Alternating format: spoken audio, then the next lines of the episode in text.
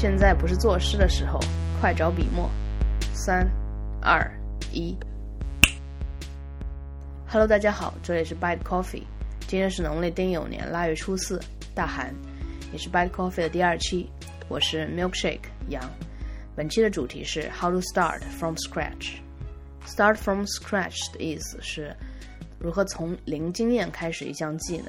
就是随时随地增加一种技能，在现代社会来说，已经是一个必不可少的技能。还是一个学生的时候，你可能要被动的去完成一些考试，完成工作。长大以后，你还是发现你还得去装备一些技能，或多或少来帮助你更有效率的完成你的工作。然后再高阶一点，你可能从这项技能里面获得一种享受，享受这种新的东西带给你的愉悦感。它或者会帮助你拓宽思维的边界，然后看一看这世界上有趣的事情，比如说潜水的时候的小鱼啊，还有滑雪时候那种速度感、冲刺感，那都是一种很新的体验，对于一种对生命的探索。无论是主动或者被动的去学习一项技能，都要一个好的开始。本期我将就我自己的经验来谈一谈我是如何开始一种技能。我自己对学习新事物的几点想法。首先，学习新的事物，我通常会去搜索维基百科。嗯，我不觉得维基百科是一种不说人话的网站。可能可能对理解能力不够的人，维基百科确实不是一个很好的方式。维基百科是一种最干的手段，它告诉你。这个定义是什么？当然，有些人如果他理解不了，他肯定就会觉得哇，这都是啥？我怎么要去维基百科这个，然后点到另外一个网站，然后再去看这个的解释是什么？我建议是，你可以创建一个自己的维基百科。比如说，我们实验室就有一个呃 wiki，就是每个人把自己在 project 里面学到的东西不断的 update 上去，然后成为一个知识系统。最近在一天世界，李如意也推荐了一个叫 Voodoo 还是叫什么呢？就是打造一个个人维基百科的软件，我也会放在我们 Show Notes 上。我觉得那个是一个挺好的软件，就是 kind of 跟我们实验室的呃 Lab Wiki 是一个意思。所以维基百科我觉得是一个很好的方式，或者说你开始建立一个自己的维基百科。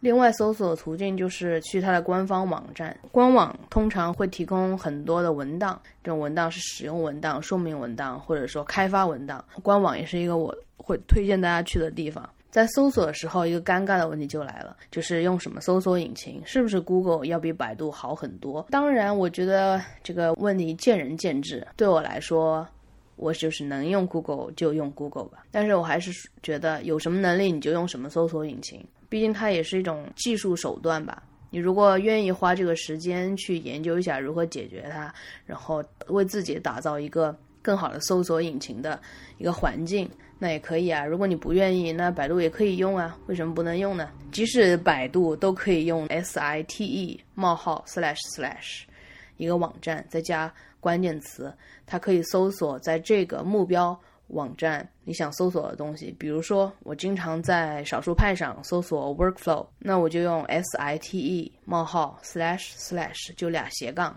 然后打 ss 派点 com，然后空格加 workflow。那我现在搜索出来的都是在少数派所有关于 workflow 关键词的文文章。这个一开始应该是 Google 的一个功能，但是最近我发现，在百度也可以用。我还发现了一个在知乎上的链接，就是我们还能用什么。这个链接我也放在 show notes 上。我记得 Bing 并没有被封。第三个比较好的方式就是用论坛，有些近似的问题会得到解决。就比如说，我经常在 National Instrument 上面看关于 LabVIEW。LabVIEW 就是一个在工程上会使用的虚拟仪器软件，我经常用它来解决我的很多问题。然后实在论坛上也解决不了，就直接发邮件给开发者。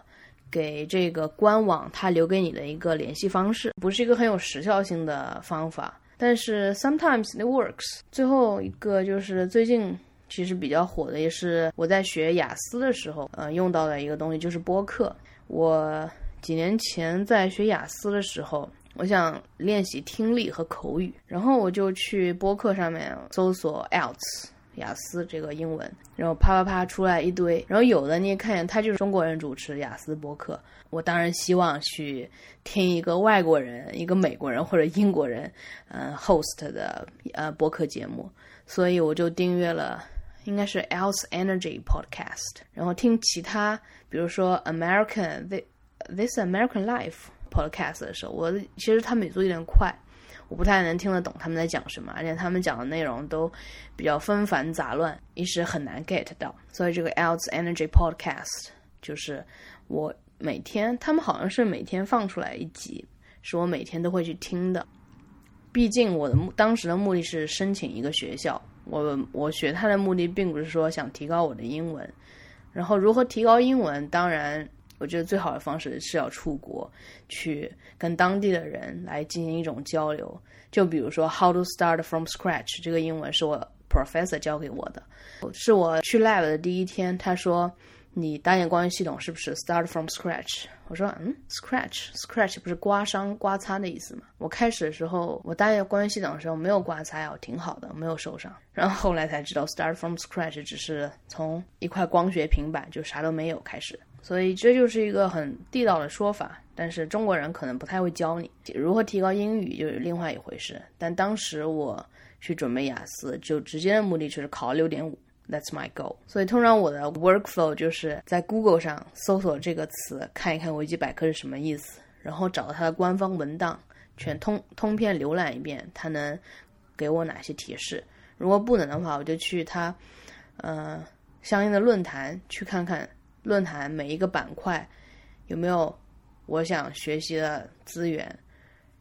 然后如果还有一些问题，我就会发邮件。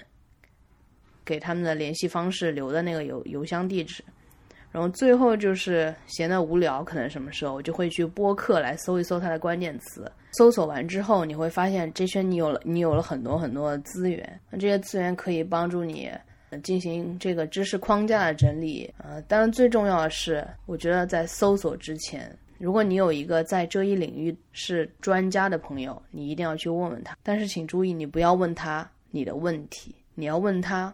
他通常搜索的网站是什么？他解决这些问题找到的网站是什么？下面我想聊一下如何开始一个硬件。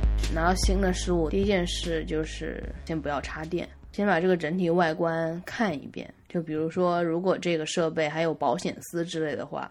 嗯，你应该看一看它的保险丝的额定电压是二百二十伏还是一百一十伏，因为呃，在美国这边的，它这边的电压交流电电压都是一百一十伏，而中国这个电压是二百二十伏。就当你打开一个面包机或者从美国代购的面包机，直接插交流电的那种机器，你都要注意它是二百二十伏还是一百一十伏。比如说咱们的 iPhone，iPhone 上面就是从一百一十伏到二百二十伏都可以用，所以这个就没问题。但是有的确实得注意一下。所以拿到一个硬件，先不要插电，你先仔细看一下。其次就是看说明书，在说明书里面注意事项会告诉你，比如说不要用潮湿的手去触碰的地方，不要一上来就把相机的镜头给搞脏。最近呃，任天堂发布了 Switch Label，我不知道任天堂有没有提供一些呃小螺丝刀、小扳手之类的工具。那如果没有的话，我觉得在组装 Switch Label 的时候。你得去买一套小工具，毕竟工欲善其事，必先利其器嘛。然后，其实，在国外生活，特别是在美国这种呃 labor fee 特别高的时候，你通常你要去自己组装一些从宜家买回来的家具。我的朋友最近刚刚搬到一个新的公寓，我就参与他组装一个柜子，组装好几个灯。我们也会遇到工具不理想的状况，那工具不理想的只能去换，就是花时间再去买一个工具。也会遇到装反了的情况。这里面在组装家具或者说用到螺丝刀的时候，我觉得可以分享几个经验。就是如果你要定一个方框，比如说你把一个相框四个角你都要定到墙上的话，你首先从对角线开始，而且不要定死。用到激光、用很高的光源的时候，也最好戴护目镜。然后再，比如说有些人有些 geek 喜欢自己在主板上增加一些 board，我们称 PCB 的 board。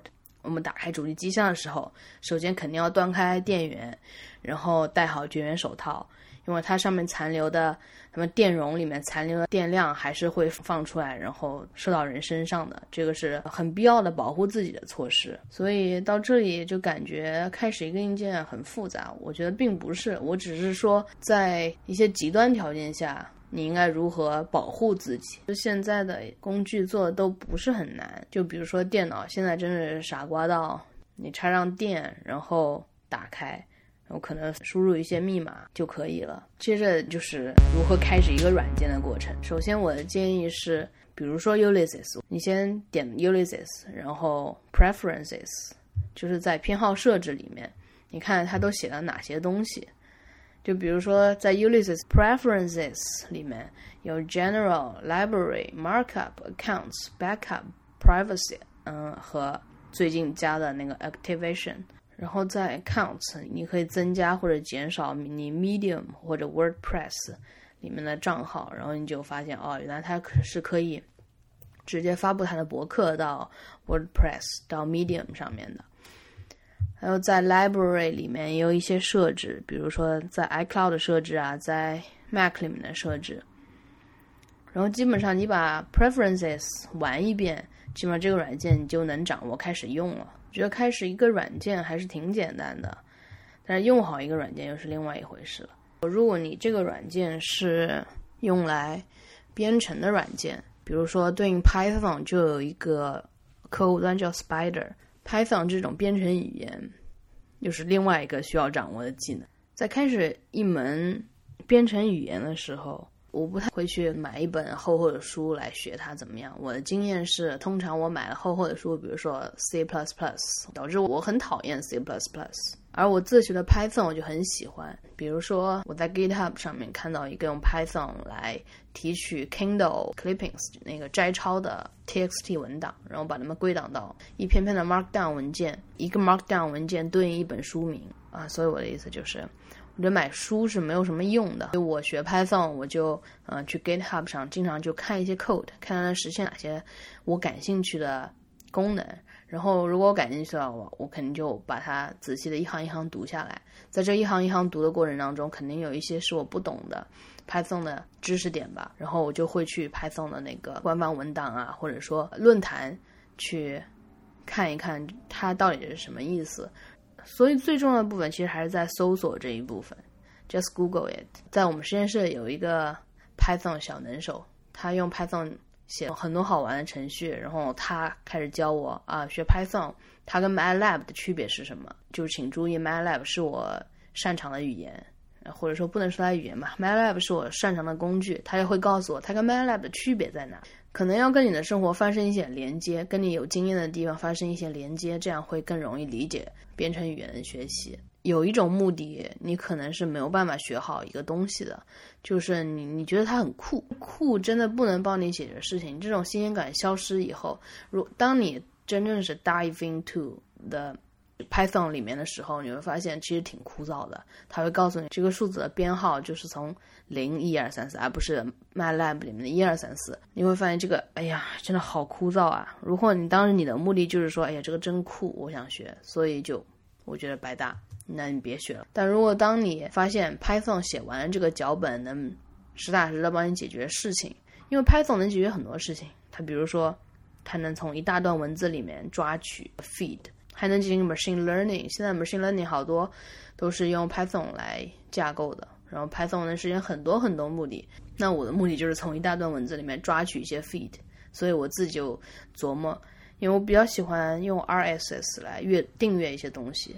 然后，比如说，我喜欢听圆桌派，但圆桌派并没有它官方的 podcast 的 feed，那我自己就去抓取了一些 feed，然后订阅，然后我就不需要一边做实验的时候还打开那个优酷，然后来看，我只要程序来抓取它自己的 feed，然后用 podcast 客户端来订阅听就行了。好，我们下一个话题是开始一个交互类的技能，就比如说想学游泳啊，你想潜水啊这种。我自己学游泳的经历还挺曲折的。小时候其实没有没有能学会游泳，然后到上了大学，发现有一门游泳课，然后我就去选了那一门课。我们有八节课，其中六节我都是站在水池边上的。我能深刻的感受到那种恐惧感。在我们学游泳的时候，有一个叫水母的动作，就是你整个人就是蜷缩在一起，然后浮在水面上。我就死活做不了那个动作，我一下去我就得上来，就是水中的感觉让我很不好。然后最后那节课是我一口气憋了二十五米游过去的。游泳对我来说没有什么成就感的事情，直到我当时可能是因为要去嗯菲律宾玩。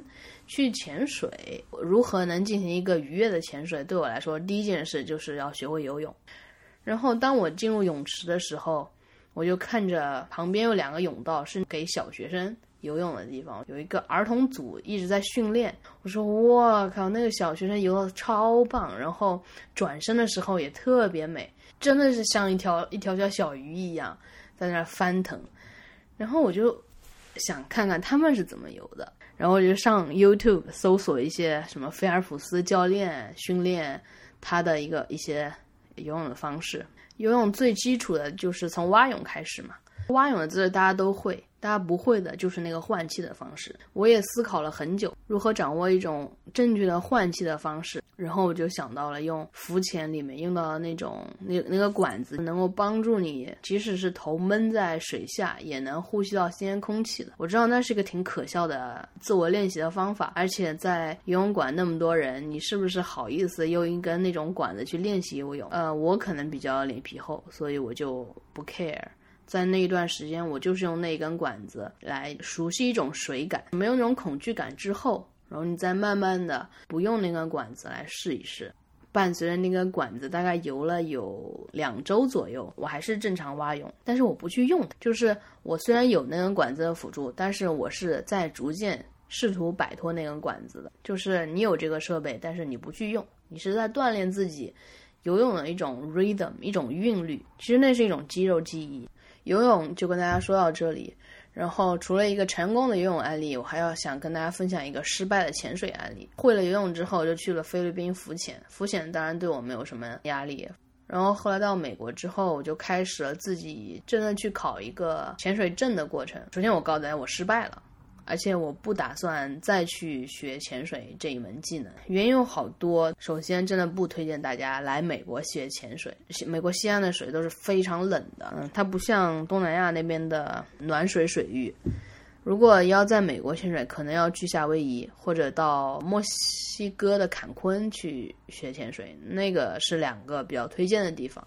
当然，在美国西海岸，在 Monterey Bay，在 Bay Area 这一块真的不是一个给初学者，呃，很好的学习潜水的地方。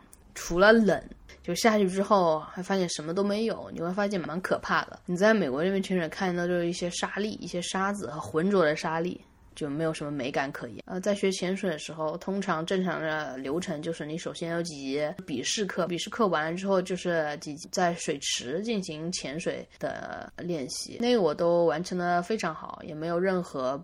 不适的地方，只是最后到了 Monterey Bay 潜下去的时候，我觉得我非常不舒服。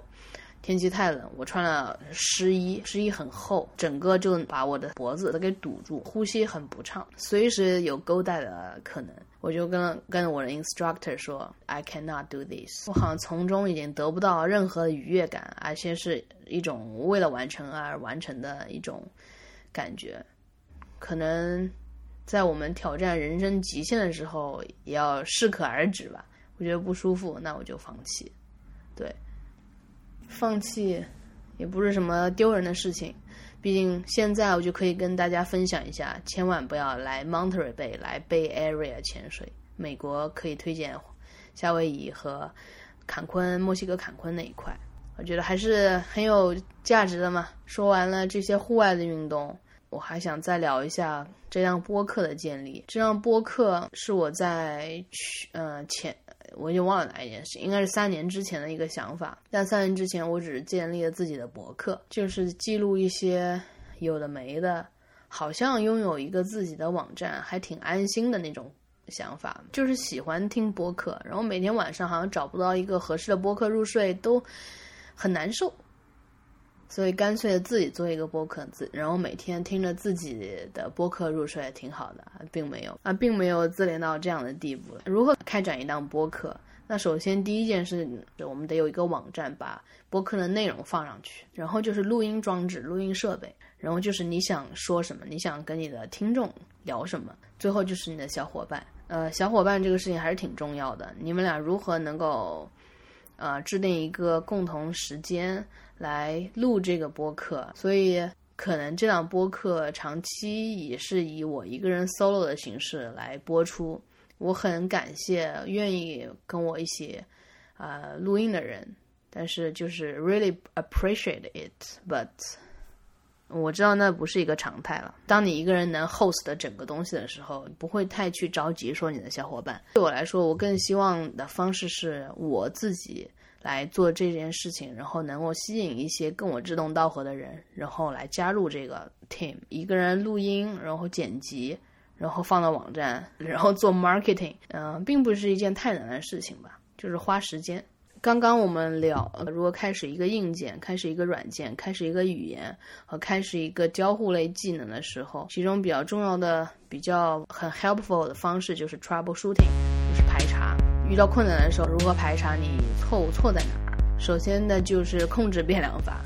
就是俗称这个不行，试试那个。就比如说家里网断了，然后你以为家里网断了，有两台电脑，有一台电脑连得上，有一台电脑连不上，那你觉得，哎，这应该就不是网的问题，这是电脑的问题。如果真的是这种数码设备遇到一些问题，重启试试，重启之后它可能整个就又再次顺畅了。但是。Please note，请注意的地方就是重启电脑，如果是非法断电，就是长按电源五秒那种断断电之后，你最好让它等十秒钟，让电容先放电，放完电之后你再重启，不然会对电脑有一些影响。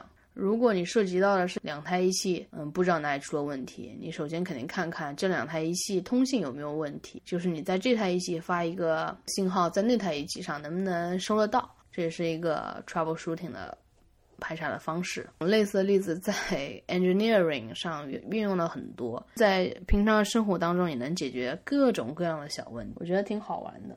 掌握一项技能入门只是刚刚的开始，进阶才是你如何把这门技能用成一种艺术的方式。进阶就需要花很多很多时间和很多很多高手。专家来进行切磋讨论。再举个例子，就是 Ulysses 的进阶功能，在 Ulysses 里面还可以插公式，还可以插插参考文献。虽然没有 Word 方便，但是它的自由度很高。当然自由度一高，我觉得就很需要智商和时间了。Make full use of Ulysses，毕竟它这么贵呢，就是多榨取一点开发者的开发的工具。这有什么不好的呢？本期聊了 How to start from scratch 这个话题。最后我想说的就是，在开始一份新工作之前，其实这也是我在2018年即将要做出改变的地方。我可能也会离开美国，呃，去做一些其他的事情。如果开始一份新工作，首先要做的是学会告别，告诉你的老板，I'm gonna leave。你要告诉你的 team member 说我不再做这个项目了，如何处理好交接的问题。对我来说，不告而别不是一件很酷的事情，这是一个很不负责任的表现吧。在正常工作的时候，你可能要提前一个月、一个月、两个月辞职，或者告诉老板你有这个离开的意向。但如果你也是突然接到一个通知说你 you have to leave 的时候，如何及时止损，不让你们整个进度受到损失，就是用一个坦然的心态去面对吧。即使你在那边工作了不开心，但是你也告诉大家，对，正是因为不开心，所以我离开了。我希望你们好好做，就有这种态度。我没有太多这种辞职的经验。在我录制的当天，Palo Alto 上空一直盘旋着一个直升机，我也不知道为什么，所以可能背景有点吵。再说回做好交接这个部分，那首先你肯定要告诉你的老板你离开确定的日期，然后他好去安排他整个项目的一个流程。他可能这一段时间会抽出他的时间来帮助你更好完成这些交接。然后你就要列出你现在所有的任务是什么，然后每一项你要 transfer 给谁，然后就是告诉你的伙伴，告诉你一起这个团队的人。如果你是这个 project leader，那又是另外一个故事了。你应该怎么样？你跟你的成员去说，I'm gonna leave，就是表达一种善意。谢谢大家收听这一期的 Bite Coffee，也欢迎大家在新浪微博、Twitter 和 Instagram 给我们留言，地址都是 at byte dot c o f f e e at bite dot coffee，官网也是 bite the coffee。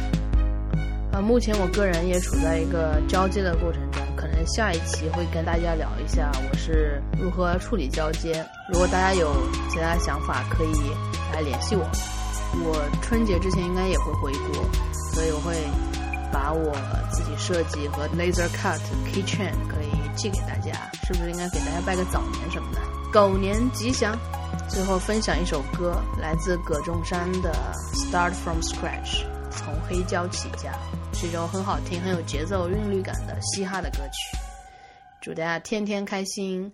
因为有版权，我就不放这首歌了，大家自行去搜索。我把。呃，链接放在双豆子上。